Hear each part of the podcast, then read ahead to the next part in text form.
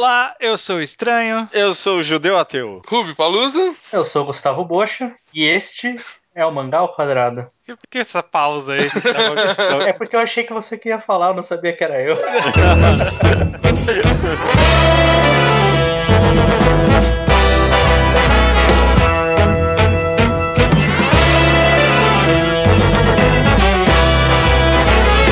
Pois bem, Judeu, Rubio e Bocha, estamos aqui em quatro pessoas, coincidentemente ou não, Olha, é verdade. Puta que pariu, genial, cara. pra, fa pra falar, olha só, sobre uma estrutura muito curiosa do quadrinho japonês, que é o Ion Koma, o 4 Koma ou o 4 Koma, seja lá que língua você prefira. É. Eu, eu sugiro, inclusive, que a partir de agora a gente evite o 4 Koma, porque não faz o menor sentido. Sabe? É, tipo, não mesmo. a gente se vai traduzir, traduz em português, porra. É, exatamente. Quatro coma parece, não sei, Muito estranho, né? Então, algum for, tipo Ion de- Koma. algum tipo de posição sexual, sabe? 4 Koma. Vem fazer o quatro coma comigo, vem. É, é, bom, enfim, a gente vai falar dessa, dessa estrutura, a gente vai apresentá-la e tudo mais. Já adianto, muita gente já vai olhar o título e vai virar a cara, vai fazer aquela. Quando, eu- quando leu o tema, que foi mais ou menos a minha reação quando o Bocha sugeriu esse tema. É Pois uma é. luta, né, passar esse tema. É, esse tema foi negociado aqui. Convenceram-nos, o Bocha e o Rubio ajudou, que daria um programa sobre isso. Então eles vão, vão nos ajudar mais do que eu mesmo e o judeu que tá aí. Estamos aqui pra aprender mais do que pra falar. Então, se, tu- se alguém está incrédulo, vai que eu também tô incrédulo. Vamos lá. Nós vamos fazer funcionar, não se preocupe. É, faz funcionar. Vamos, vamos- fazer funcionar. Então, Bocha, funcione explicando pra quem nunca ouviu falar desse termo o que é o Ion Koma. O Ion Koma, Ah, eu é já um... falei errado até agora. Tudo que eu percebi o programa. Normal. O Ion Koma, ele é a tradução exata como quatro quadros. Ele conta uma história em quatro quadros. Olha e aí. basicamente as histórias são contadas em quatro quadros. Então Olha o que é o Ion Koma? É uma enorme tirinha, quadrinhos, tipo uma falda do Japão. É, pra quem não tem ainda a mínima ideia do que é, é aquela. é, basicamente aquelas tirinhas que tinha no final dos almanaques da turma da Mônica, né? Mas com um quadrinho a mais. É, com um quadrinho a mais, porque no caso era três, né? Já dando spoiler de algo que eu vou falar na frente, mas é isso aí foi inspirado no Ion Koma. Ah, Sem sim. dúvida nenhuma, né? O, o Maurício de Souza é casado com um japonês, esse tipo de coisa. É, Ou ele os era- japoneses roubaram do Maurício de Souza. Olha aí, hein? O Tezuka cara. veio até o Brasil pra roubar o. As tirinhas As no final do, do almanaque. Não quero ser muito chato com você não, mas o Tezuka já tava fazendo isso lá em 46. Caralho, 46. é- O que, que você tava fazendo em 46, Judeu? Cara, eu. Tava sendo morto nos campos de concentração, né? Caraca, não sei. Pesado, tá Não, não, não, não. Já tinha. Estado de Israel já existia na época. Ah, tá. História judaica, cara. Ó, beleza, ó. Esses são os quatro quadros. E, e qual é que é a grande coisa desses quatro quadros? Porque é, a gente conhece aqui como uma coisa meio ocasional, né? Tipo, ah, tem no final da tirinha da turma da Mônica e tem as tirinhas de jornal. Mas no Japão, no Japão é assim também? Sai-se como, tipo, tirinhas de jornal, esse tipo de coisa? Sim, na verdade, também isso sai em todo tipo de revista. Sai em revista de culinária, sai em revista de esporte, tem basicamente em todo tipo de revista. E antigamente era a forma mais simples e mais feita de mangá. Era o mangá antes de ser mangá, basicamente. É, ma- Como- mas hoje em dia também sai, tipo, capítulo normal em. Sim, é. Tipo, 10, 10 Exatamente. páginas, 10, 15 páginas. São 8, né? São 4, 4 É. cada Uhum. página. É, eu já vi, é, é, eu, é o que eu ia falar. Algum, eu, eu li poucos Yonkoma, eu vou deixar isso claro ao longo do programa. Mas alguns que eu vi, eu lembro de ter visto naquele manga box, que Sim. tinha alguns do Shingeki no Kyojin. E eles eram, tipo, não era um por semana, eram vários por semana, né? Era tipo uma,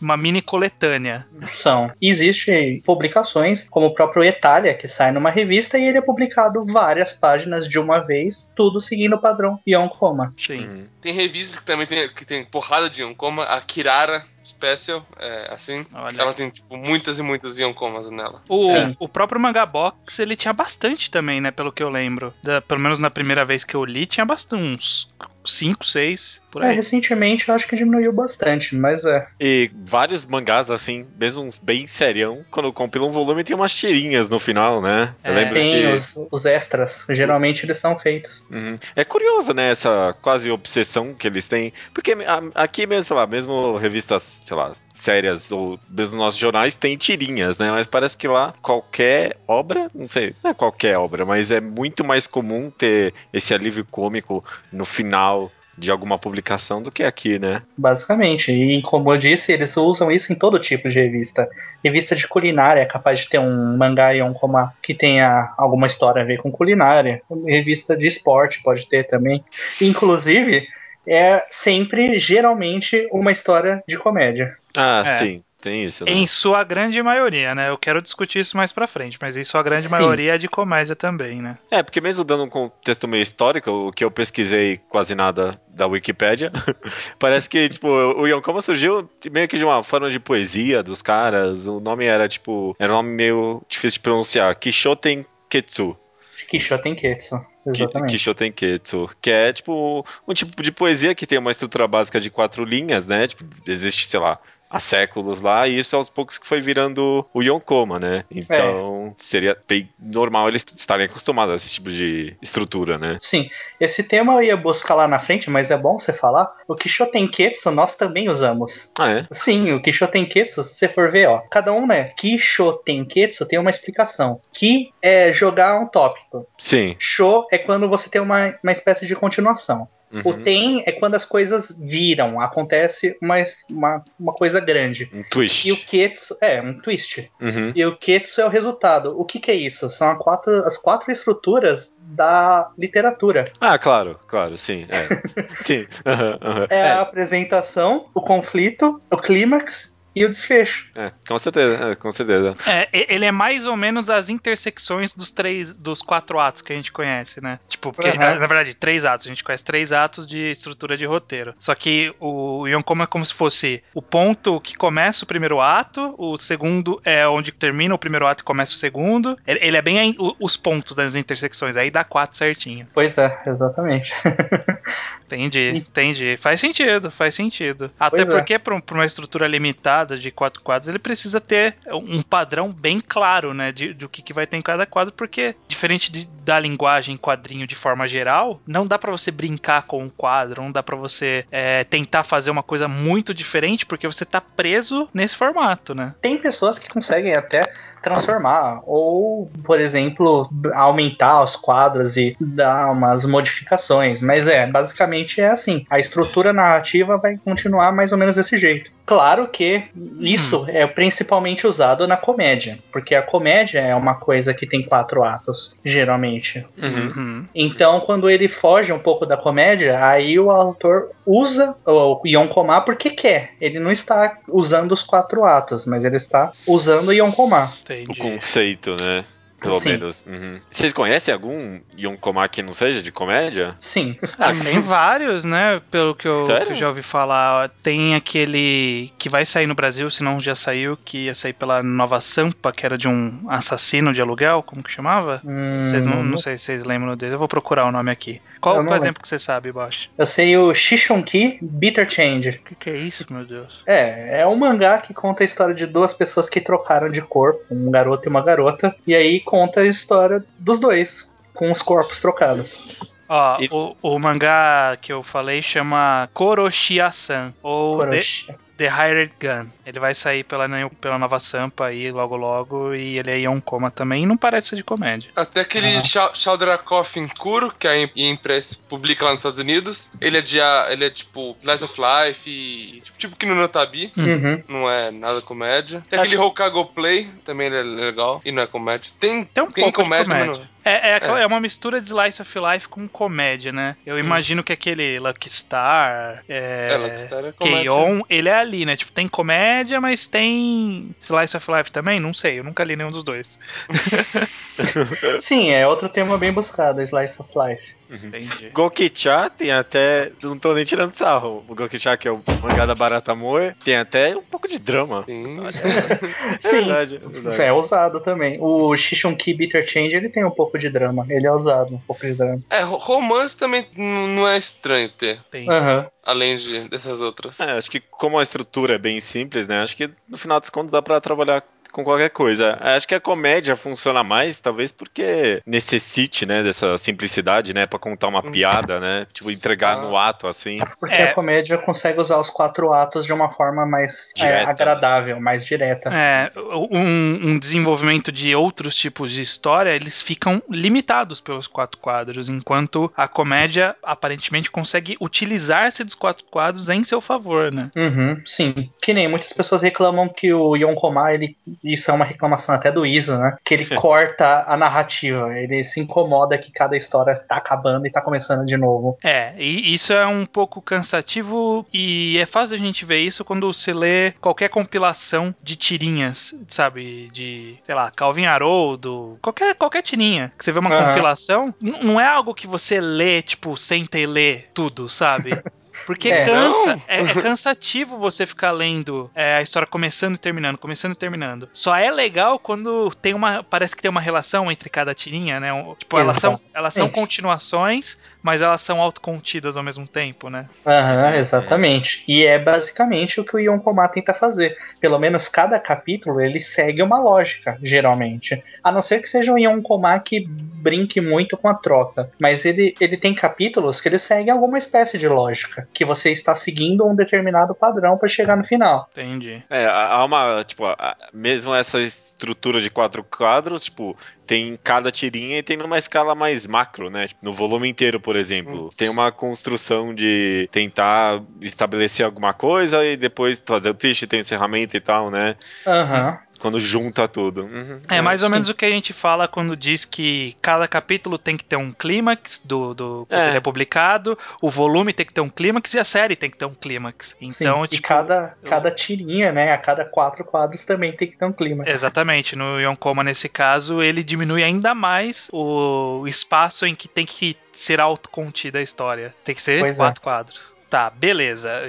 Qual é que é então, Bosch? Explique-nos melhor desse padrão do 4 coma, que a gente falou mais ou menos por cima dessa estrutura do Kishotenketsu, isso? Isso, isso. Kishotenketsu, exatamente. E aí, qual é que é? Como que se utiliza, como que a gente, os autores utilizam-se desse cara? Desse cara. Desse tal aí? Bom, a gente já meio que citou, né? Com as quatro estruturas narrativas, eles o utilizam com, essa, com esse intuito. Uhum. Inclusive, eles usam muito da comédia justamente por esse intuito. Geralmente você vai encontrar as principais mangás Yonkoma como tendo é, esse, esse intuito, né? Vai ser o de pegar e fazer as quatro estruturas narrativas. Uhum. Só que você pode encontrar uma, possíveis inspirações, assim, ou até mesmo comparar com outros tipos de comédia. Hum, Isso é, existe um conceito chamado a comédia valdevilliana. Ok. olha aí, conhecem? Tá, tá Olha. subindo o nível desse podcast. Vamos lá. Caraca.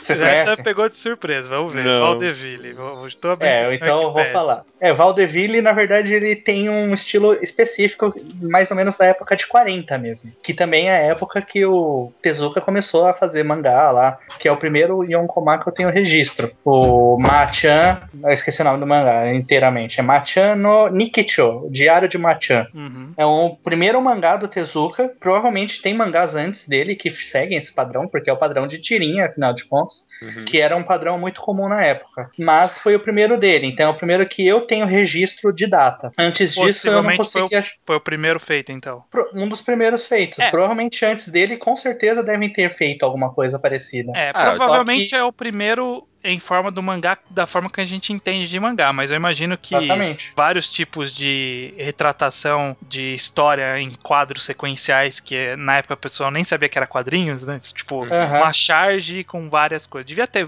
vários que eram de quatro quadros. Aquele Sim. San também é de 46. É, sei. Sazae-san Só Sazae-san que o- é Yokoma também? Uhum. Sim. Olha É, aí. mas é, tirinha de jornal existe há, há muito tempo, né? Sim. Com- é, bem, bem antes disso, com certeza. O Sazae-san, ele é bem grande, aliás. Ele tem bastante coisas, bastante é, capítulo. Ele tá Só até hoje o- em publicação, né? Não, o, o, a- o anime passa. Mas Ah, o anime passa. É, o mangá acabou em 74, se eu não me engano. Caralho, Mas o- os caras os cara estão sugando a história que acabou em 74 até Pois hoje. é. Caralho, mano. E a galera reclamando de malhação. É, tem, tem o Guinness de sé- maior série animada da TV. Olha aí. Uhum. Bom, eu, mas eu tava citando especialmente, especificamente o Tezuka, porque eu não sei se é segredo pra todo mundo que o Tezuka é muito fã de filmes. Sim, não é segredo pra E, ninguém. então, o Tezuka, então, eu creio eu que há uma inspiração possível pra ele. Alguns filmes já naquela época que tenham essa inspiração valdeviliana. Hum, qual é que é o Valdeville? Qual é que é a dele? A comédia valdeviliana segue um padrão. O cara entra e ele tem um determinado tempo pra fazer diversas piadinhas, Hum. que vai culminar num clímax maior no final. Então o objetivo dele é fazer uma piadinha, fazer outra piadinha, fazer uma terceira piadinha, aí ele faz uma grande piada que faz todo mundo rir e sai de cena. Que junta todas as outras piadas. Que de certa forma pode se juntar. É, é Ah. um stand-up. É basicamente stand-up, só que com um tempo contado. É, o, Um o tempo contado fixo, assim. Ah, Um tempo contado fixo. Ele tem que, em determinado tempo, fazer a, piadinha pro, público gostar e poder sair de cena. Quem é famoso pela comédia de Valdeville são os irmãos Marx. Irmãos Marx, é. Quem que são os irmãos Marx? Não conhece os irmãos Marx? Que tem o famoso Groucho Marx? Caralho, já ouvi esse nome, mas eu não, não tô não, conseguindo associar. É Groucho daqueles famosos óculos que tem um, um narigão e um bigode. Marx. Ah, tá. Groucho Ele Marx. usava esse tipo. É. Ah, que- nossa, agora que eu sei qual que é. Que é aquele óculos que tem um nariz e um bigode nele, sabe, grudado? Que Sim. se vende pra, ó, eu vou fazer um, um- um óculos engraçado. Até hoje se vende isso. é Até desse hoje cara, olha aí, olha aí. Sabia que E esse nome. Eu nunca vi nada dele, não. Tem, ele tem vários filmes dessa época, que era a época do- da comédia de Vaudeville. E os filmes seguem o mesmo padrão. Eles são várias piadas dentro de um filme que são piadas rápidas, simplesmente pra fazer uma gracinha e passa pra outra gracinha, passa pra outra gracinha, só que num padrão de um filme. É, é- é uma estrutura de meio que várias sketches formando uma grande história, né? O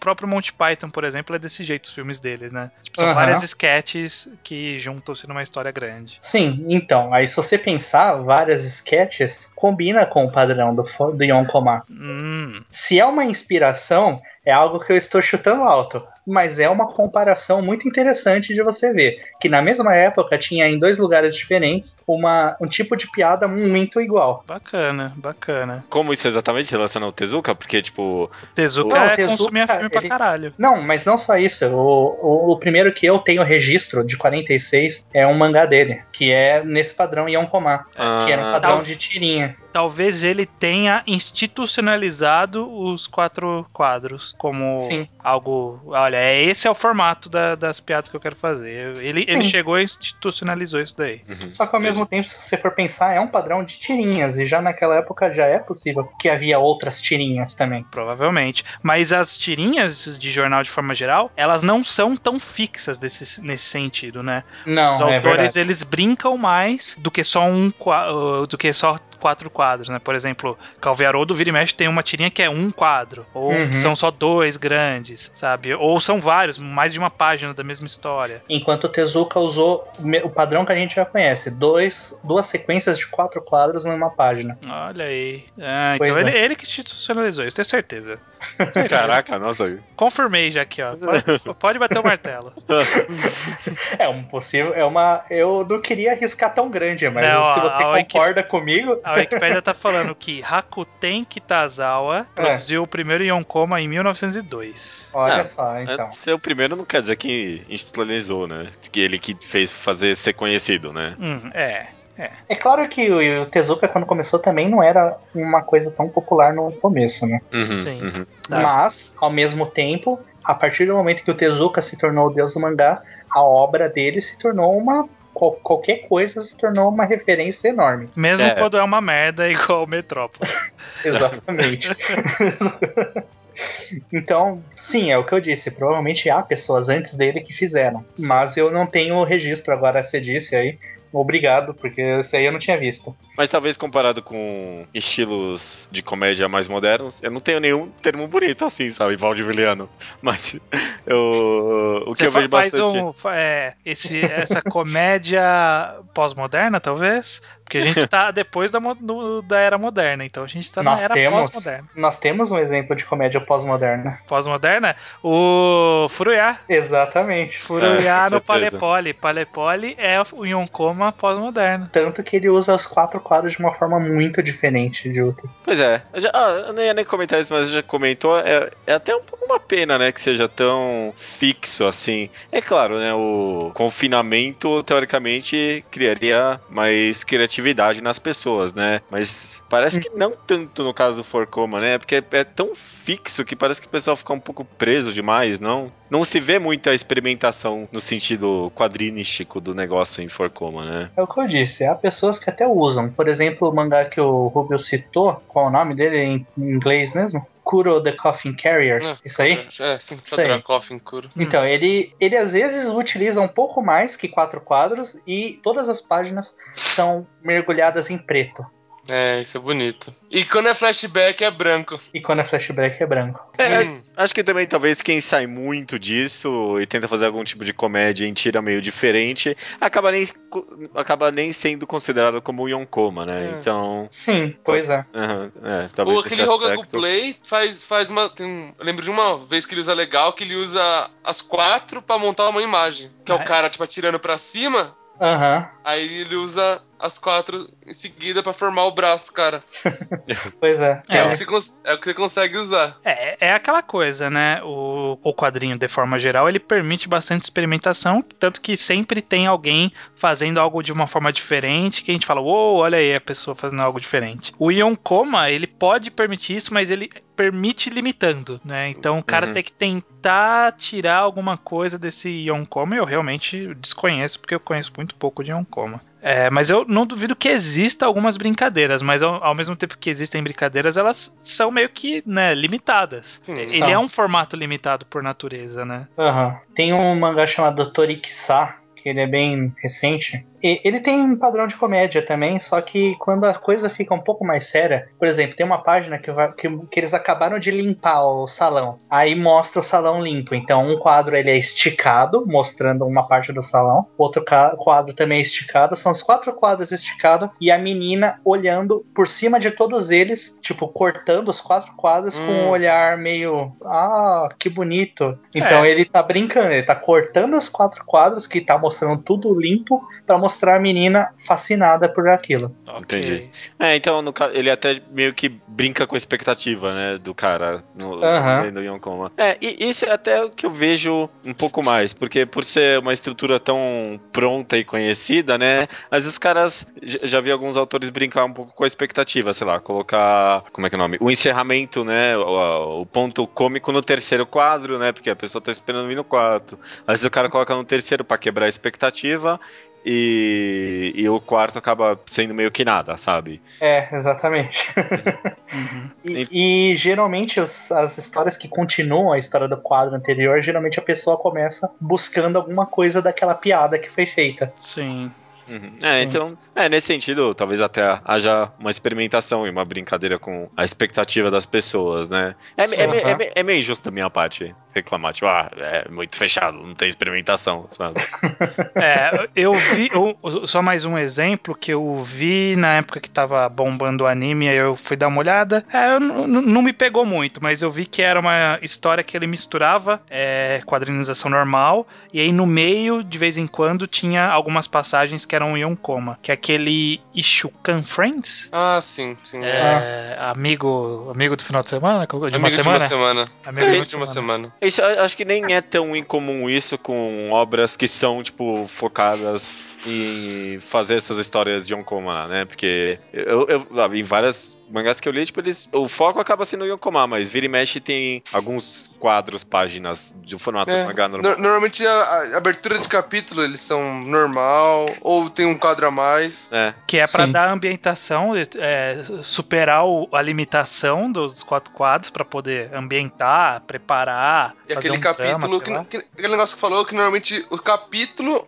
vão ser uma série de Yonkomas, né? Vai ser uns 10, 20 Yonkomas. Mas aquele capítulo vai normalmente ficar um tema só. Sim. Ou uma piada. É, É. justamente a ambientação que o estranho falou. É, eu É. lembro do que dos poucos que eu lia em Yonkomas do Manga Box, que é uma- onde eu mais tive contato com o Yonkoma. É, Quando tinham vários, é, às vezes eles eram independentes entre si, né, no- na semana, mas quando eles eram conectados, eles, eles se concluíam naquele capítulo, sabe? Tipo, naquela semana. Tem, ah, tem cinco, Yonko, cinco tirinhas. As cinco contavam a mesma história e as cinco se encerravam na semana seguinte. Às vezes ele utilizava um personagem recorrente que apresentou na semana anterior, sim, mas já era um outro contexto. Que é uma coisa meio que dá pra você ler a qualquer momento, sabe? Você chega e você começa a conhecer aquele mundo, você vai se acostumando com aquele mundo sem precisar ver as origens. Sim, sim, isso é. Isso também é. Essa é até uma característica do Yonko, eu imagino, É né? uma, é uma característica que é a característica do quadrinho que nós comentamos. É. Se você pegar uma, um quadrinho da Mafalda, você não vai perder alguma coisa porque você não leu o anterior. Uhum. Claro que é bom pra você conhecer a personalidade da Mafalda, da mãe e tal. Com certeza. Mas os quadrinhos, eles, eles funcionam mesmo sem você saber disso. São melhores você sabendo, mas funcionam sem você saber disso. Sim, exatamente. Voltando assim, né, falando como você tinha citado do pós-modernismo, Uhum. é, e também a Adoro gente essa falou. do- palavra. Você gosta de pós-modernismo? Me, sinto muito Muito... crítico de arte, né? É muito bom, né, cara? Eu também gosto. Eu sou muito pós-modernista, pois é. e também da comédia Rotelifiliana que nós falamos, né? Nossa, esse, podcast Caraca, tá- esse tá demais. programa tá ótimo. Puta que pariu. Eu gosto de comédia Rotelifiliana. Então, nós temos, claro, dois exemplos de comédia muito usados no Yonkoma, que são inspirações, é óbvio, principalmente para hoje em dia. é, deve ser impossível ver um Yonkoma que não tem elementos desses duas comédias, que são próprias comédias japonesas: Hum. o Haku- Hakugo e o Manzai. É, eu conheço Manzai é aquele que tem dois caras. É, mas Sim. é Boketsukomi. Isso, Manzai é Boketsukomi, o bobão e o cara sério, que o cara sério geralmente corta a piada do bobão. E o Hakugo é a comédia em que uma pessoa senta, na verdade, fica de joelhos na frente de uma plateia e ela vai contando um monólogo humorístico pra todo mundo. Um e... sit-down comedy. Sim, não, mas é engraçado que isso é, é engraçado se você for pensar, o Hakugo e o Manzai são os dois exemplos maiores de stand-up comedy, mesmo um sendo feito sentado. É, justamente. Curioso, porque a- às vezes dá a impressão que o pessoal fica, ah, é stand-up, esse movimento que surgiu. a- agora já não é mais agora, né? Porque já fazem alguns anos. Mas na época que Uhum. surgiu, tipo, não, é um novo tipo de humor. Mas na verdade ele é alguma coisa que sempre existiu, né? Eu acho que Sim. talvez seja a forma mais simples de se fazer comédia. É uma pessoa contando alguma coisa. E isso se repetiu em várias culturas. Isso que é interessante, né? Tipo, o Japão ele não aprendeu a fazer esse Hakugo vendo um cara fazendo stand-up, sabe? Tipo, surgiu é. espontaneamente. E surgiu espontaneamente em vários lugares, né? Como a comédia valdeviliana surgiu na Europa espontaneamente. Olha só, Aham. cara, tá, tá demais esse programa. Tá demais, então. É. Eu falei que valeu a pena. Cara, acho que até, sei lá, o Homem das Cavernas, sabe? Cê devia ter, tipo, aquele cara lá que sabia contar história engraçada, é, sabe? sentar em volta da fogueira, compartilhar E eles informação. desenhavam bastante, então podia ser alguma coisa a ver, a ver com os desenhos. Caraca, mano. Então, essas duas comédias Uhum. o- são muito usadas. Se você for pensar, na verdade, o Hakugo é o próprio mangaka, porque Hum. ele tá sentado contando uma história. Olha aí, hein? Analogias. Pois é.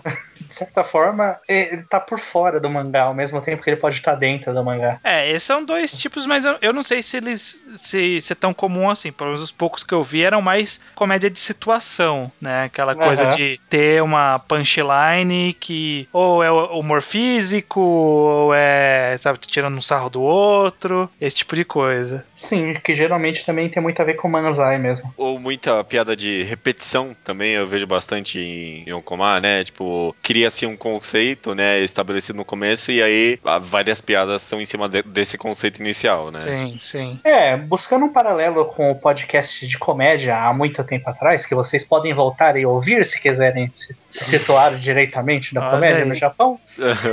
Mangá ao quadrado 89. Olha a aí. comédia do... É o 89? Olha só. É assim. Então, beleza. É, a comédia no Japão, na verdade, ela é muito variada. assim como nós rimos de torta na cara e brincadeiras de palavra, né? Como Uhum. aquela piada, se vocês forem ver, tá passando na TV ou uma propaganda dos Poços e Pirâmide que tá lá. É, em terra, em caminho de cobra, tatu caminha dentro. Muito bom, essa é Tá. clássica. Tu caminha. É, pra ver ou pra comer, é, é isso. Clássico, é exatamente é isso isso. Exatamente isso, é, um, é uma brincadeira com palavras. Uhum. Então, eles riem de tudo isso também. Só que eles, no caso, são muito verbais, porque pra eles uma palavra pode significar três coisas diferentes. É, tem isso. né? E- e- eles têm mais trocadilhos. Não, imagina os, os trocadilhos sexuais do Japão. Devem ser infinitos, né? Sabe, piada, piada de duplo sentido. Nossa, não deve acabar nunca. Pois é, exatamente. É, E mangás com piadinha de pinta tem muito pouco. Olha aqui, que plot twist. cara, Isso, isso é uma vantagem pra eles, né? Porque eles têm essa escrita muito rica, né? Com vários duplos sentidos e tal. Mas eu acho que acaba sendo uma desvantagem pra gente, né? Porque eu lembro que no, no programa de comédia e humor eu reclamei um pouco da comédia japonesa. Uhum. Mas acho que na época eu fui um pouco injusto. Porque citando aqui, eu conheço vários é, mangás que tem uma comédia bem refinada, é, uma comédia inteligente. Inteligente, eu- o que eu acabo não gostando mesmo é justamente o que tem trocadilho. E é Sim. bastante até que, né? É, o que, o que É. quer dizer que os que têm trocadilho não são refinados, apenas que pra gente não faz sentido, né? Aham. Tanto que É, o que acaba também- funcionando pra gente é justamente essa coisa de situação que é mais universal. Fora que geralmente nesses mangás com trocadilho o, o tradutor explica, então isso só piora a piada. Nossa, muito pior, né? Sabe, uma coisa que eu odeio é quando eu tô lendo Assassination Classroom e o cara fala, ah, eu vou bater em você. Aí tem um asterisco que fala, bater foi escrito com o kanji de matar. Ah, pe- foda-se! Eu já perdi a piada. Você explicar me deixa mais puto que eu perdi a piada. É verdade, você tá Exato. lendo e tá puta, eu não tô aproveitando esse mangá. Assim, ó, ele vai desabrochar aí do inglês, matar, sabe? Tipo, kanjis de matar, sabe? Porra, Sabe quem teve uma solução.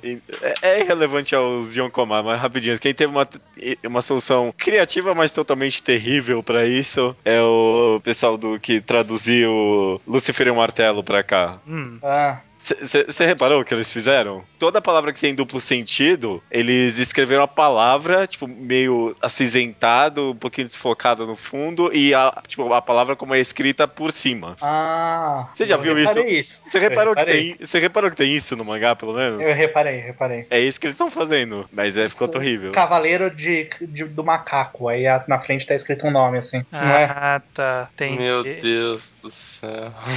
É, é uma solução, né? Mas. É criativo ao mesmo tempo que é meio. Eu achei criativo, eu achei até que legal. É, é, é, tudo bem, tudo bem. Mas vo- voltando, voltando aqui. E- então, mas eu achei que vocês também foram um pouco injustos em uma outra parte lá naquele de comédia, Ai, só citando rapidinho, que vocês falaram, por exemplo, eu não vejo graça na Arali cutucando o cocô. Só que a Arali cutucando um cocô é um mangá pra criança. Ainda não tem graça. Eu sei, é claro, você não vai achar graça, mas imagina a criança abrindo o mangá e vendo lá a Arali cutucando o cocô. Um mau Aqui- exemplo. Um Não, quando eu era exemplo. criança eu tinha comédia fina também, no canto, tem isso não. Você vai rir de cocô? Ué, cada é criança, cara, sei lá, né, de repente. Mas Você tem que ver a idade dessa criança, né? Porque tem que ser muito criança pra ver, tipo, xixi, cocô, sabe? Tipo, Se for o professor falando, tudo bem, aí é engraçado pra caralho. Quando o professor falar pinto, pinto. É, né, porque Tinko pode ser um monte de junção de palavras que pode resultar em Tinko. Tinko é o quê? Cocô? Não, é. Pinto? pinto. Ah, caraca, como que vocês sabem isso? Nossa, é conhecimento comum, cara. Também não sabia, não. aqui. Eu já me senti meio especial quando eu descobri, sem querer, não me perguntem, não importa, a tradução em japonês de tit job, sabe? ok. Tem um tá- termo japonês tá bom, pra isso. tá. Paizuri. Paizuri, pois é. Olha aí, ó. Eu acho que conhecia. Dragon. Ball mostra isso, cara. Paizuri? É, a Buma faz um paizuri no Mestre Kami quando eles vão apagar a montanha pela primeira vez. Caraca, esse Caraca, mangá- é sério mesmo? É sério. Caralho, mano. Paizuri. Olha essa galera. Não, tinha politicamente correto na época, né? Puta que pariu. Qualquer coisa, Não, meu. por isso caralho que eu tocava cocôs. Enfim, O cara, o cara é muito coeso, né? Faz um mangá da menina cutucando cocô e o mangá do da- Enfim, vo- voltando aqui, voltando aqui, o que eu queria o que eu queria falar é que, apesar, é claro, eu, eu não acho muito graça em piadas com trocadilhos, mas eu entendo e conheço vários mangás que eu gosto bastante da comédia. Tenho muitos É. amigos que, que, que manjam de trocadilhos. Tem até um amigo que é um trocadilho, mas. Por exemplo, no programa da comédia você estranha citou Dororedoro. Nossa, adoro a comédia de Dororedoro. É bem de situação, é até um humor meio negro, assim. Mas eu não conheço, por exemplo, em Oncomas, vários, ou pelo menos algum, que tenha uma comédia mais refinada, entre aspas. Não sei o que eu quero dizer. É. É, o que você quer dizer olha. refinado é que não é físico e não é de trocadilho, porque de trocadilho não vai te interessar, porque você vai É, perder. pelo menos nesse aspecto. É alguma Come- coisa que seja uma piada mais nas entrelinhas, talvez, alguma Uhum. coisa assim. Ou até piada com crítica social e tal. Eu gosto bastante, sei lá, por exemplo, de stand-up comedy, um exemplo. Alguém vai me xingar por isso, mas sei lá, eu gosto de Louis C.K. bastante. E Eu ele gosto. tem, Ah. é, é, ele tem várias críticas sociais por trás da comédia dele. Mas eu, Uhum. Eu não vejo, por exemplo, tanto isso em Okomas, apesar de eu ver em outros mangás. Então, É e que aí eu talvez é quero falta de trazer. conhecimento, né? Não sei. Fala aí, Bob. É, pode ser. Não, não. Então, eu quero trazer o motivo do porquê você não vê isso não só em Onkoma, como em mangá em geral. Olha aí, Quer hein? dizer, Verdades vão ser reveladas. Eu, eu tô interessado. imagina um japonês comprando um mangá. Aonde que ele irá ler esse mangá? Ali mesmo. Livraria, livrarias ou trens, certo? Uhum. Certo. E o japonês, ele é um povo muito contido. certo. Quando está no meio de um povo, o que acontece? Ele não quer se mostrar. Então, Ah, o próprio mangá é feito com piadas simples para que o japonês ria de um jeito contido. Olha só, mas aí tem uma análise social pesada. Eu falei com minha amiga japonesa, Olha aí, e ela, ela concordou com isso. Que, que é por isso que não tem uma comédia tão. É, não é algo pensado, é algo cultural. É. Você faz piada simples para que a pessoa não ria tanto. Porque você não tá em um ambiente que nem um, um palco de manzai, que você pode rir junto com todo mundo. Entendi. Você tá num lugar mais cheio de pessoas, só que num contexto mais sério. Não, mas isso não impede de se fazer. Assim, a gente entende isso ser o mainstream, né? Ser o que é mais comum. Mas Uhum. ainda assim deve existir. Eu, eu chuto que existe, eu não conheço. O cara que faz uma piada mais refinada, ou tipo. Aquela piada que você fala, puta, essa foi ótima. Sabe? Eu Deve imagino o pessoal que lê Sakamoto dando gargalhata, por exemplo. Sakamoto é hilário. Sakamoto é hilário. Sakamoto é claro, é um exemplo, é claro. Por, existe várias pessoas que mudam. Só que é o que eu disse, não é uma coisa que a pessoa faz pensando exatamente. Ela meio que faz cultural, ela faz essas piadinhas porque ela sabe que é meio que agrada. Mas tem essa questão do japonês ser um povo muito contido. Entendi. Ah, Bacana. tem o Yonkoma de piada de pinto. Tenho. Como, Você ri pra caralho. como que você achou isso, cara? Você ri pra É caralho. famoso, cara. Ah, ah, ah, ah. O anime tem duas temporadas, três temporadas. Como que chama? Seitokai e a Queen Domo. Ah, não é só piada Olha, ele é um, dois, três. É o quarto mais popular do mangá update. Sim. E ele é bem muito popular, bom. sim. Ah, é é só Bom. piada de pinto. A grande maioria. Então vamos lá, ó. Eu sei que o, o Rubio já me confidenciou que ele acha que For Comas, Ion Comas, For Coma não, Ion Comas dão as melhores adaptações, Comas, dão as melhores adaptações pra animes. É isso? Sim, é isso. Por quê? Por Leon como ser limitado e tudo mais, quando o cara vai adaptar, o que o cara tem? O cara tem os pontos ali da comédia, e o que, que ele pode fazer entre isso? Porque ele não pode fazer comédia, comédia, comédia. Então a adaptação de Yonkoma é uma adaptação que você tem que colocar coisa. Certo. Você tem que encher o espaço pra transformar o Yonkoma numa narrativa comum. E Isso aí, faz- e é aí onde os animadores brilham, é isso? Os roteiristas brilham? É, não, é aí que, aí que o, os caras. Eles têm que só colocar coisa, o cara pode fazer um trabalho melhor na adaptação. Porque normalmente a adaptação de mangá é o quê? O cara pega o mangá e anima. É. É. Sim. No máximo, tirando coisa. Pra adaptar, pra caber nos episódios. Se for uma adaptação de Bleach, você chora antes de fazer o projeto final. Ah, um coma, pô, se o cara for adaptar ou em coma, ele faz dois episódios e acabou. Ou Azu, Azumanga Daioh, são três volumes. O anime tem 12 episódios. É, acho que é, Yonkomas tem terem boas adaptações tem até esse sentido mais estrutural mesmo, né? Porque, sei lá, a gente pensa que o mangá é o meio ponto entre o livro e o animado, né? E, sei lá, o Yonkoma tá entre o livro e o mangá, né? Tá menos Eu- ainda que o Bom, mangá. É, mangá, tá- mangá é storyboard, né? Já. É, Até justamente. você- até quando você anima, você não anima muita coisa, você só coloca. E É. por isso que acontece de muitos mangás sofrerem, porque é perto demais de um storyboard, né? Então os caras, tipo, ah, já tem o um negócio pronto aqui, é só fazer. E não é simples assim, né? E como o Yonkoma dá uma afastada disso, os caras têm que pensar um pouco mais para fazer a adaptação. O cara fala, ó, eu tenho essas piadas aqui, eu tenho que colocar essas piadas. O que, que eu posso é. fazer a mais? É, por, porque cada conjunto de tirinhas, ele é uma ideia e é isso. Tipo, você pode pegar essa ideia e fazer o que você quiser com ela na forma de animação, porque ela tá muito, tá, tá muito restrita a forma como ela tá representada em quadrinho. Então uhum. você pode pirar em cima e fazer o que você quiser. Pode colocar um monte em sequência, pode é, dar ó, um espaço ó, entre os outros. Keion, cara, Keion são três volumes, tem 36 episódios e um filme, e duas ovas. é, apesar de eu não gostar nem. Não, não gostar, né? É agradável. Keion, o anime com certeza é infinitamente superior ao mangá, né? É muito mais rico, tem muito mais coisa ali. É melhor ou é mais rico? São propostas diferentes, né? Não, é melhor e é mais rico. Tem mais informação, mais conteúdo, mais desenvolvimento. Isso aí Você não tá chora com o final do mangá, você chora com o final do anime. Não. Olha aí. Não chora com nenhum dos dois. Esse não... filme chora mais ainda. Mas isso aí não quer dizer que não dá pra errar, porque, por exemplo, a adaptação de anime de Gokicha, a Barata Moe, é exatamente isso. Os caras, tipo, várias. É, mas aí, aí você dá um, você dá um coisa que é adaptação de 4 minutos, que é um, é um outro formato de anime. Não, mas então. A adaptação que... de 4 minutos é o Yonkoma do, dos animes, né? Sim, é. tem, tem, um anime. Ele é o Yon Minutes. Yon, Minutes. anime, anime de Yonkoma, quando, é, quando é 4 minutos, ele faz isso. Ele pega a piada e próximo. É, justamente. Tem, tem, um anime que chama TQ. Ele foi lançado dois meses depois que o mangá começou a sair. Caraca. Ele é Nossa. tão rápido que ele, ele é tipo, tamanho como. Tipo, você consegue ver, sabe? Você consegue ver as quatro, as quatro, os quatro quadros no, no anime. E acaba o episódio. Próximo, próximo, próximo, próximo. tá na quarta temporada, só pra avisar. Nossa. Ó, é bom que tem, a galera vai lá e faz uma compilação. Tem uma hora, que são três temporadas. É uma hora de. Só que você não consegue assistir. Você tenta assistir, fica cansado. Tem. Então imagina, tipo, um negócio assim super rápido, senta a cara na sua cara sem parar. Só, só, só um negócio, negócio super rápido sendo tacado na sua cara sem parar. Sem parar. completamente, completamente relevante aqui, mas uma coisa que eu pensei: será que o, o Vine é o Yonkomar do cinema? Cara, total. Total. É.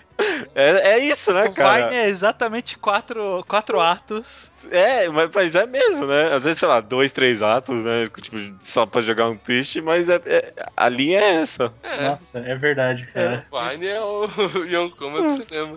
Ó, mas ó, animações, adaptações, vamos dar mais uns exemplos. Eu sei que aquele Gekan Shoujo Nozaki-kan que tá fazendo bastante sucesso recentemente. Sim. Eu, nem, eu, nem, é, eu, não, eu, não sabia que era Yonkoma, agora fui olhar aqui e tá em primeiro, né? No... Ele é. O anime é muito bom. Olha aí, ó, Azumanga Daioh, que já foi citado, Retalha também. Ó, tem, tem negócio, tem, tem o mangá Kirara, né? Que é uma das publisher, né? De. Esqueci o nome que a gente usa. Uh, Deixa eu achar um deles aqui. Antologia, é isso? Aqui, ó. É. Kirara Charate, Kirara Karina. É, é antologia, isso que eu queria, antologia. Ah, tá. Normalmente, é. ela, tipo, é antologia de Yonkoma. E quando fala, ah, o anime da Kirara, a galera fala, ah, vai ser, vai ser bom o anime. Quase todos os animes que é da Kirara são bons pra caralho. Quem que saiu nessa Kirara? Dá um exemplo aí pro. O Hidamari Sketch da Kirara. Hidamari Sketch é bom pra porra. Hidamari Sketch. É aquele tá da bem, chef, tipo, Tá bem colocado quatro... aqui, vamos ver. É o do rostinho esticado. É, esse é, o, esse é o, é, esse é o das Madoka. Das Madoka? Esse é o das Madoka. Por quê? Como assim? É a mesma, é a mesma, character, é a mesma character design. Ah, é, tá. Eu tô vendo a capa aqui, realmente é a Madoka. É a, Madoka. a capa do mangá é a Madoka. O anime disso é muito bom. É Shaft, tem quatro temporadas. Já. Olha, tem um aqui que já, já me ganhou esse mangá aqui, ó. Que eu tô vendo que saiu nesse mangá Time Kirara Karate. Primeiro mangá da lista. Ele não tem uma pronúncia. Ele é tipo um sinal de igual com um ponto em cima e ah, um ponto embaixo. Ah, é. Na verdade, é, a tradução é near equal genial. Só pelo nome deve ser, deve ser genial. Bacana, ó, Keion saiu nessa revista. Aí tem o A-Channel, tem Yu Yu Yushiki, que é meninas pesquisando coisa no Google. Esse é, o, esse é a proposta. é, que eu preciso procurar. Ah, parece, olha só, cara, tem várias coisas que eu não conheço. Então, as coisas da Kirara normalmente são muito boas. Beleza, a gente tá encaminhando para uma conclusão aqui. Eu só queria, já que a gente tá nessa parte de citar exemplos, tanto de adaptação, exemplos de coisa legal e tal. É, a gente já falou alguns, mas vocês têm mais alguns Yonkomas que não são de comédia? E que tipo de estrutura que eles têm? A gente consegue tentar caracterizar? Pesquisar, porque eu não realmente não conheço nada. Eu falei do Shishunki Bitter Change, que se vocês forem ver é o sexto da lista de mais famosos aí. Ele é um Yonkoma, só que ele tem cinco quadros. Então ele não é Yokoma. Não, É ele é, ele que? usa a Go- estrutura. ele usa Gokoma, é isso? Ele é um Gokoma. Mas ele é um Yonkoma, porque ele usa bastante essa parte. Ele é um Koma também. E ele não é de comédia. Não Tô é vendo aqui que ele tem um gender bender nas características. Sim, é o que eu falei. É uma menina e um menino que trocam de corpo e aí é a vida deles. O, eu Ah. conheço Under One Roof, sob um telhado. Under One Roof, roof Uhum. que é um sho- shoujoai. Tem o Palepoli, que a gente já citou, que ele tem comédia, mas ele tem mais experimentação do que comédia. Aham, é verdade, tem Palipoli. É mais Não, mas às vezes a comédia tá na experimentação até. né? Também, também. Ele é muito metalinguístico. Ele é meio ruim na maioria dos casos, né? Que mentira. que mentira. Ousadia é essa. Mas fui- é, tá aí. Ah, Bom. tem o Kuro lá, que acho que o que mais quer sair de comédia é bom ir nele. Qual que é o É. nome desse? Kuro. É Shoulder Coffin Kuro. Ah, tá. É E também Kuro the Coffin Carrier. É. Esse Kuro ele é interessante, como eu falei, né? Que ele é o que tem as páginas escuras, porque ele dá um ar mais sombrio para as histórias. Ah, é coffin de caixão. Eu tava achando que era de Precisa café. Ah, Tava falando assim, Não. como que isso não é comédia, gente? E agora que eu entendi. o, aquele Hokago Play lá, ele é bem. Ele é um que experimenta bastante. Até que o, tá no quarto. Quarta. ca- cada volume é uma história fechada, né? A quarta Ah. história é as outras três histórias. A- o pessoal das outras três histórias jogando RPG. Ah, tá. É que cada um é um casal, não é uma coisa Sim, assim? exatamente. Esse é bem legalzinho. E também a gente tem toda uma sorte de séries spin-offs Yonkoma de séries famosas, né? De tudo. Nossa. Tipo, que isso pariu, tem- né? Shingeki no Kyojin tem, era meio chatinho. O Terraformers vai ter um spin-off for Coma. Porque. É, o- aqu- aquelas tirinhas de Death Note que pegaram no final do- daquele 13 terceiro volume, lembra? Elas saíram separadamente, numa, acho que na Akamaru, alguma coisa assim, sabe? Quase como um spin-off. Ó, eu tô vendo aqui que a Idolmaster tem um mangá Yonkoma, Ainda Master Team. spin-off. Clanad tem. Gundam tem, ó, Mo- Mobile Suit Gundam Não, Seed Gun- Club. Nossa, esse Ganda Yon, tem um monte.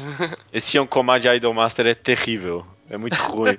é Peraí, muito você vai ruim. atrás, você vai atrás. Já, é, eu gosto, eu gosto de Idolmaster. É legal, mas o Yonkoma é terrível. É terrível, muito sem graça. O Atamote, ou It's Not My É. Fault, It's Not My... It's not, I'm not- ah, esse aí.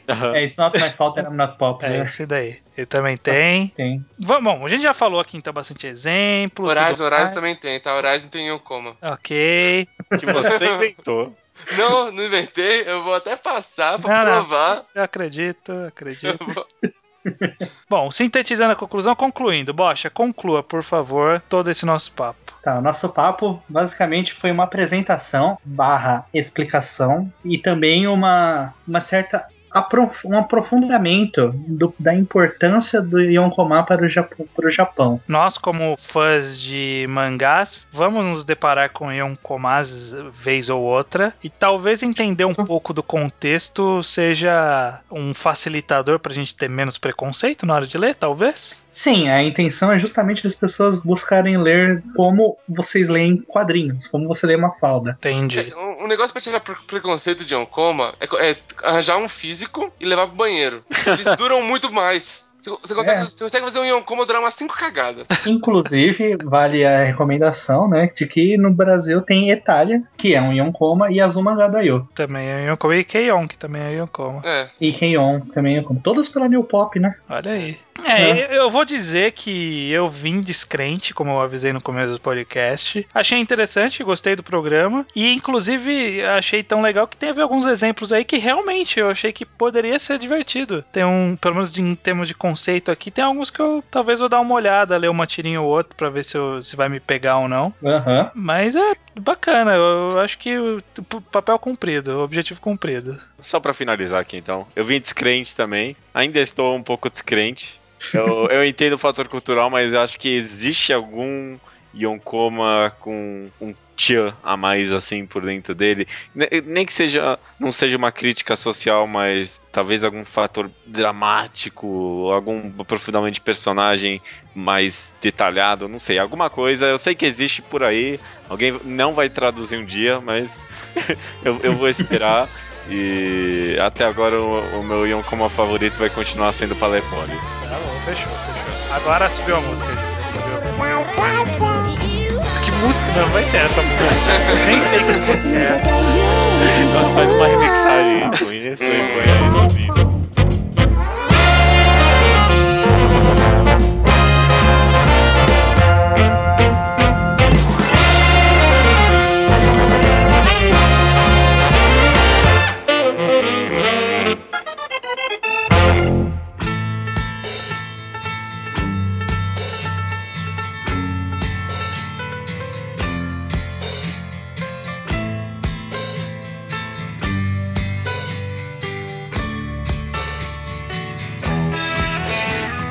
Leitura de e-mails estranho do episódio 122 Mangás Curtos.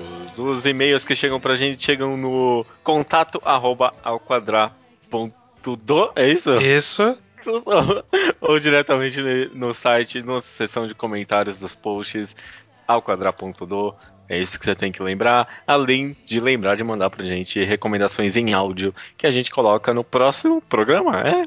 Exatamente, não, né? no próximo. A gente falou que era nesse, mas não vai ser nesse, vai ser no próximo. Não vai ser no próximo. Daqui a pouco vocês vão ver que vai ter não recomendação no vídeo, mas no próximo você tem a chance, cara. Você que tá escutando, pode ser que a sua recomendação apareça aqui no próximo episódio. Que legal. É, exatamente. Vamos lá então, o Slowpoke Report é a sessão onde as pessoas falam de coisas que elas leram, que a gente comentou, pedi- recomendou e elas leram, ou às vezes falam de outros assuntos aleatórios que não cabem no programa, a gente coloca aqui nessa parte também. Uhum. É, começando com o Diego C. Câmara, que leu Hoshieng e teve alguns mixed feelings. Ele Uhum. gostou do primeiro volume, mas nos volumes seguintes achou fraco e confuso, nomes muito complicados, desenvolvimento confuso. Mas lá no meio o mangá começa a crescer exponencialmente na qualidade do enredo e das batalhas, e o clímax é excelente. Então eu imagino que no final o salto foi positivo. É, mixed feeling, ele falou. Mixed feeling. Não, é, teve alguns, mas ele Miríade de sentimentos. É, miríade de sentimento. Mas é, esse negócio do nome, eu, eu lembro de ter avisado, porque o nome é complicado mesmo. é o que eu Uhum, falei, uhum. até hoje não dá, não dá para decorar os nomes, não dá. Não mesmo. Então, eu, não. acho que o autor mesmo sabia disso, que eu lembro muito bem que tem um capítulo que ele reapresenta todos os personagens. É um capítulo inteiro falando o nome de personagem. E não adiantou nada. Não, não adianta nada, obviamente. Próximo aqui é o Matheus Bacalhau, que leu Day Tripper e amou quadrinho totalmente. Esse eu ainda não li. Caraca, eu não li Day Tripper ainda, eu tô devendo. Mas ele também leu Batman Ano 1, um quadrinho que eu comentei aqui de passagem também, e gostou, né? É, muito bem. O Diego C. Castro, não confundir os dois Diegos, os, os dois DCC. Nossa, é verdade, né? Diego. C. Câmara, Diego C. Castro, é DCC. Ele leu Kon no que é o one shot recomendado pelo Denis. É, Uhum. The Box Man, nossa, esse é velho. Esse é velho. Esse é pariu. velho. Eu que recomendei isso? Não, foi o Kaihu Vulgoros. Poxa, é verdade, foi uma recomendação do ouvinte. Puta que pariu. Sumiu, esse é um dos ouvintes que sumiram ao longo da história do Aham. podcast. É Transmigration Girl e Tomodachi no Hanashi, que ele vai começar a pedir pras editoras, porque olha aí, é muito bom. Aham, Eu, eu já, é. eu já joguei a dica pro Kitsune, vamos ver se ele a- agiliza ali na JBC. A é, somos os consultores de conteúdo agora Ah, da a JBC. gente já mandou várias dicas. Eu não sei se algumas coisas de repente não vieram por dica nossa ou não, não sei. Não sei, não sei. Só de passagem, ele falou que leu Transmigration Girl, ele até comentou que foi uma leitura divertida, mas quem não gostou foi o Leonardo Souza. Verdade. No final da Veio gravação ele já Ve- tinha lido. É, e veio diretamente depois, ficou cheio de mimimi no Skype também, ele achou muito ruim, muito ruim. É, e o Diego Secasso ele nos sugere um podcast, um tema que já foi nos sugerido, ele ouviu o programa e, e tá ressugerindo pra gente, que é Sim. mangás como material educativo e propaganda ideológica. Esse tema Uhum. ficou na nossa lista de pauta por muito tempo. É, Mas- muito tempo mesmo. Ah, eu, eu não me considero capaz de desenvolver esse tema, cara. Eu, eu não sei se eu consigo fazer a pesquisa necessária pra desenvolver esse tema. Precisaria de alguns textos que mostrassem que tem isso em algum mangá. É. Ah, é difícil. É, difícil, bem mesmo. difícil. É, se, se alguém tiver dicas pra gente de material que envolva isso, eu não ia ficar nem um pouco triste em receber. E outros temas também pode mandar, porque a nossa lista tá sempre diminuindo. Sempre diminuindo. Próximo aqui é o Matheus Caraúna, 18 anos. Ele fez uma tatuagem de Solanin, cara. Um mangá que ele agradece muito que a gente tenha apresentado pra ele. Olha aí. Olha só. Não, fiquei com muita vontade de fazer minha tatuagem depois de ver a dele lá de Solanin. Você- Obviamente, não vou fazer uma de Solanin igual a dele, não. O seu seria de pum pum? Eu queria fazer uma de Onani Master, mas eu não, eu não tenho o que fazer, sabe? Não tenho o que fazer. Não tem como desenhar é. um gozo na minha perna, sabe? Até dá. Até dá, vai né? Ser mas difícil explicar, né? É, beleza. O Matheus Santos manda seu primeiro e-mail pra gente. Ele e ele quer saber o que a gente acha do crescimento de mangás produzidos fora do Japão. Ele cita o exemplo um mangá entre aspas tailandês chamado Ogre King. Ele até mandou uma imagem. Uhum. A gente já falou sobre isso em algum programa? A gente comentou de Webtoons, né? É, a gente comentou de Webtoons do que no programa lá de Webcomics. É que, tipo, não foi um. pro- O foco do programa não é. Ah, isso aqui é um mangá fora do Japão. Mas só a gente estar comentando da forma da mídia fora do Japão, né? É. Já quer dizer que, tipo, já é influente bastante, né? Sim, sim. É, é, é isso, né? Um dia a gente Uhum. fala sobre produção no Brasil. Brasil. É. É, não sei. Um dia, quem sabe. A gente comentou vagamente. É, ali um pouco, a gente, tá? tá, tá- tá diluído nos podcasts esse, esse assunto. Esse tema. aham. O Tsutsui, de 14 anos, Ponta Grossa, Paraná. Ele mandou o Slowpoke Report dele falando que leu Anara Sumanara, Transmigration Girl, que ele comentou que é o que todo genderbender deveria ser, Creepy, e 20 Cent Boys ele também leu, e disse que é 10 de 10 com certeza. Aí sim, aí sim. Né, tudo bem, tudo bem. Pelo menos alguém gostou de Transmigration Girl também. Ah, uma pessoa, né?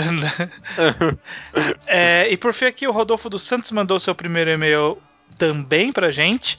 Ele Sim. leu algumas recomendações, mas ele não mandou porque achou que o e-mail ia ficar longo. Ok, né? Fi- Fica no ar aí. Obrigado pelo e-mail, Rodolfo. Obrigado de coração.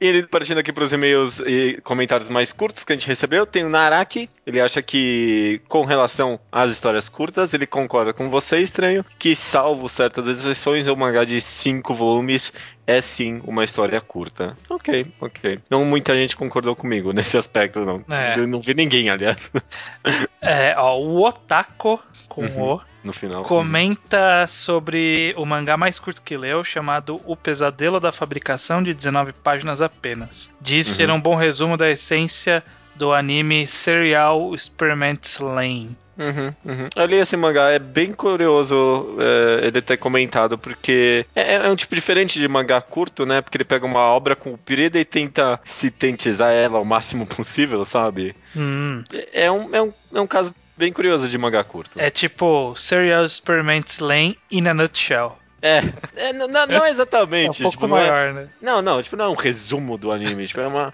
ele tenta pegar a essência, sabe? Entendi. Sobre existencialismo, essas coisas. É um caso bem interessante mesmo. Se você nunca viu Experiment, Exper, é, Serial Experiment Lane, é um anime muito bom, viu? É, já me recomendaram, tem que ver um dia isso aí. É que é meio, é meio arrastado também. Não sei se faz muito seu estilo. De qualquer jeito, aqui temos o próximo comentário do Alberto Carlos.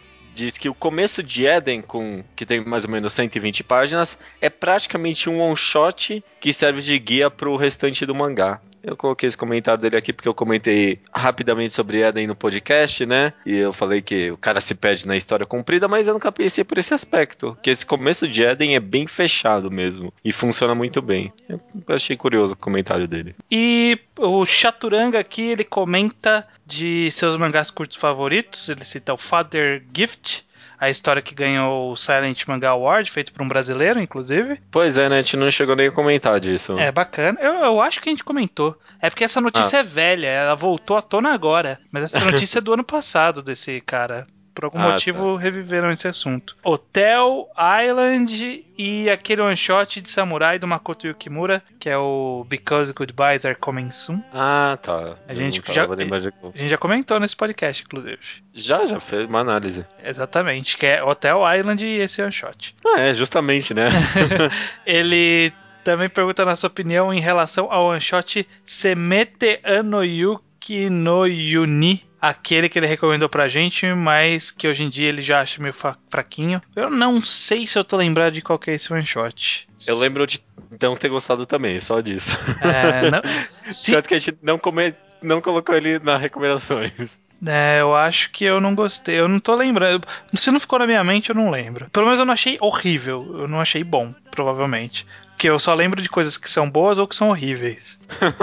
Era esse só medíocre mesmo. Esse ficou perdido na minha mente aqui. E terminando aqui com o Diego C. Castro novamente, de 19 anos de Fortaleza. Ele manda e-mail pra gente eu vou ler aqui. Também tem outro ponto de conflito em que é bom o que é útil. Talvez uma obra que possa, com todos seus quadros servindo para evolução importante, dois volumes sejam suficientes. Mas se ela brincar um pouco, continuar no mesmo nível de qualidade e acabar com cinco, será que é algo a se criticar? Ele pergunta, eu não sei. Há também, como o estranho disse, a grande descompressão da mídia mangá e também o próprio estilo do autor. O Inoue conta em cada volume de Real o que o Asano levaria um ou dois capítulos para contar. Mas por acaso, o Real perde algum ponto de qualidade por causa disso? Eu acho que não. Mas isso seria uma análise a nível de conteúdo. Em relação com a quantitativa da- na mídia física, eu utilizo o que acredito ser algo da próximo da média do mercado em relação a histórias que não são canceladas, independente do tamanho de seu enredo. Considero até dois volumes, um mangá curto, 3 a 10, um mangá médio e acima disso longo. Mas na questão de conteúdo, por exemplo, acho que Solanin possui um enredo de tamanho médio e The Music of Mary de tamanho curto. Já Real, pra mim, ainda tem um enredo médio, enquanto o Yasumi Pum Pum possui um enredo longo. Curioso, né? Mesmo que sejam obras mais compridas do que outras, né? É, Uhum. daí isso é, é bem complexo, né? Tipo, é o quanto se cobre de história Uhum. é, naquele período. É, é, é difícil porque isso é muito, muito mais abstrato do que é. concreto. Por exemplo, é, Yokohama cobre muitos anos, sabe? Mas ele, em termos de enredo, ele tem pouca coisa. Sim. Não, e me- acho até relativo isso, porque pra mim The Music of Mary tem muito mais enredo do que Solanin, por exemplo, que ele considera de tamanho curto e The Music of Mary de tamanho é, desculpa, Solanin ele acha que é tamanho médio e The Music of Mary de tamanho curto, né? Eu diria que é o oposto, talvez, até. É, é- isso é bem, bem subjetivo mesmo, mesmo, Uhum, essa uhum. parte. Mas é curioso pensar mesmo assim. É um bom comentário seu, Diego. Beleza. Ah, é, eu queria comentar aqui no final. é, você deu aviso de spoiler. Não, não, vou, com- não, vai ter spoiler, vai ter mas. spoiler. É, mas você deu aviso pessoal, dá tempo de assistir House of Cards, terceira temporada, né? Eu terminei, terminei. Deu uma semana aí, deu pra ver tranquilo e achei bem decepcionante, cara. Decepcionante, né? Na verdade é aquela coisa, ele tinha coisa boa, tem tramas legais, só que aí chega numa parte ali que começa a ficar remastigando a mesma coisa que já ficou claro, sabe? É. E aí fica mastigando isso, mastiga, mastiga, mastiga e acaba a temporada nessa mastigação. Curiosamente, o Doug, que eu achava o mais que ia ser o mais chato durante a temporada inteira, terminou muito interessante, Sim. eu achei. Eu gostei do arco dele também. Uhum, uhum. Nossa, Embora ach- desconexo da trama principal, achei muito paralelo. Pois é. E- tanto que no final não serviu pra nada mesmo, né? É, então. É, tipo, você serviu pra ele como personagem, né? Ele até. Você viu como arco de personagem só. É, só como arco justamente. Mas não, foi, foi muito interessante mesmo assim. O ponto arco da temporada pra mim foi o, o Markov lá, o presidente O russo. Victor Petrov. Petrov, é. Nossa, melhor personagem, cara. Muito bom. Foi, Puta que foi pariu. muito bom mesmo. A participação dele foi bem surpreendente, bem legal. Uhum, uhum. Ah, bacana.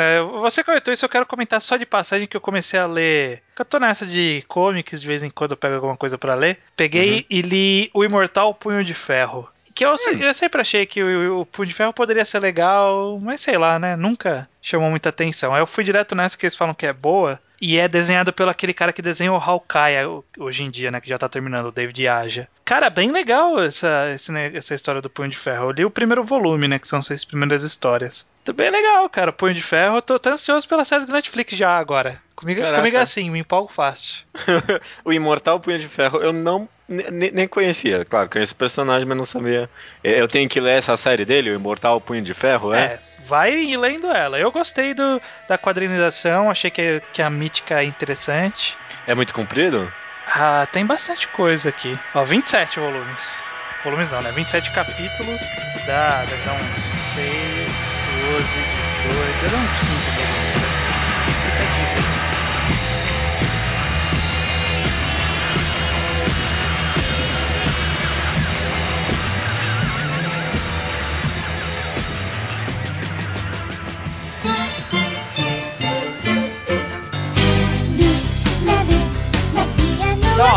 Recomendação da semana não é minha, não é do judeu, não, é Não de é. ouvinte ainda, Não. é do Bosch, olha aí. Opa, eu vou ser óbvio, vou recomendar um Yonkomá, porque a gente tá falando de Yonkomá, então vocês têm que ler um Yonkomá. Brilhante. E Pra até facilitar porque a vida. Eu acho que historicamente a gente só recomendou Go- Gokcha. É verdade, vocês chegaram a recomendar Gokichan, então não é a primeira recomendação de Yonkomá.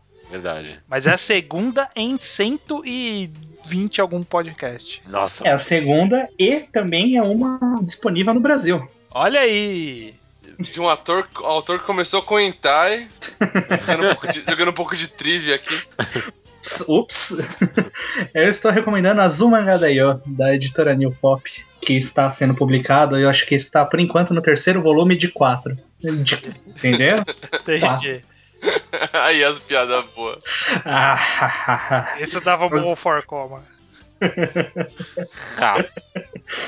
Pois é, É, Azuma Daioh conta a história de uma, de uma classe, de umas meninas específicas dessa classe. E a vida diária delas, como que elas se comportam na classe, como que elas se comportam ao ir viajar, o conflito delas com as professoras, que uma professora é muito engraçadinha, enquanto a outra já é mais séria, ou seja, já é o clássico Manzai.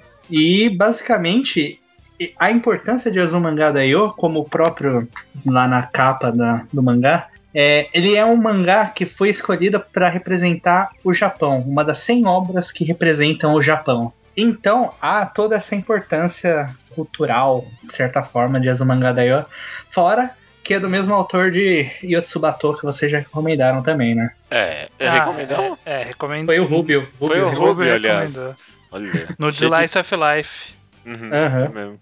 É difícil recomendar, porque Azuma Daioh é um- uma comédia slice of life, então ela vai contar em tirinhas partes da vida das meninas e trazendo piadinhas referentes. Não é piadinhas que irão fazer você rir de gargalhar, são piadinhas que irão fazer você ter uma sensação boa pelo resto do dia. Ou É. talvez até por mais tempo. É uma, é uma boa descrição isso. Bem, é, é mesmo o feeling de Yotsubato mesmo, né? É o mesmo feeling de Tsubato, praticamente. E eu só, só um comentário que eu acho muito egocentrismo do autor dar o próprio nome pro mangá. que o nome do cara é Azuma alguma coisa, né? É. Azuma Acho- Kyohiko. Acho muito egocentrismo. Beleza. Fica a recomendação então. Eu preciso comprar ainda, não, não li. Mas admito que me chamou a atenção porque todo mundo que eu conheço que leu falou que era legal. É porque todo mundo já tá acostumado com o anime, né? O anime é, É. muito famoso. Então vou, vou- vou- vou confiar, né? Vou confiar. Pode, são só quatro volumes, baratinho aí, você vai gostar, vai ter na sua coleção. Beleza. Se não tiver, vai vender no Mercado Livre, porque eu sei que isso é desses também. Sou desse também. Inclusive, tô vendendo os mangás aí. Quem quiser, me procura no Facebook. É, beleza, então. Muito obrigado, Rubio e Bocha, pela participação. É, valeu aí, pessoal. Nos Opa. vemos no futuro, aí não muito distante, imagino. Olha só. E até semana que vem, Judeu Hotel. Até semana que vem, cara. Até semana que vem! Até semana que vem. Olha só. Olha aí. O Rubio não tá semana que vem, mas o Bocha tá.